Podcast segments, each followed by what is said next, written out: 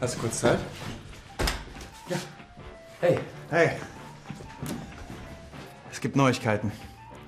Wir haben einen Investor. Yes! Was? Einfach so? Nicht ganz. Er gibt uns vier Wochen Zeit. Das heißt, wir müssen den Lieferservice in einem Monat starten. In einem Monat?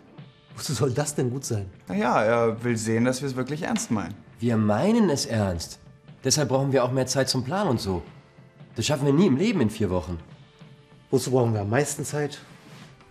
Naja, wir brauchen bestimmt viel Zeit zum Ausbauen der Küche. Das dauert mindestens drei bis vier Wochen, wenn es gut läuft.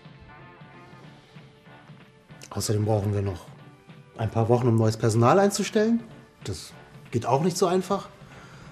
Die müssen ja auch noch eingearbeitet werden. Und du, was musst du noch machen?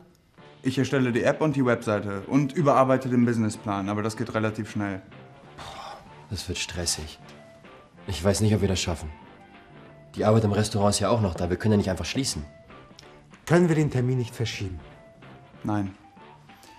Und es gibt noch eine Bedingung.